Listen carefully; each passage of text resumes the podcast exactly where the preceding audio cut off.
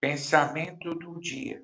A solução para o pecado do homem não está em si mesmo.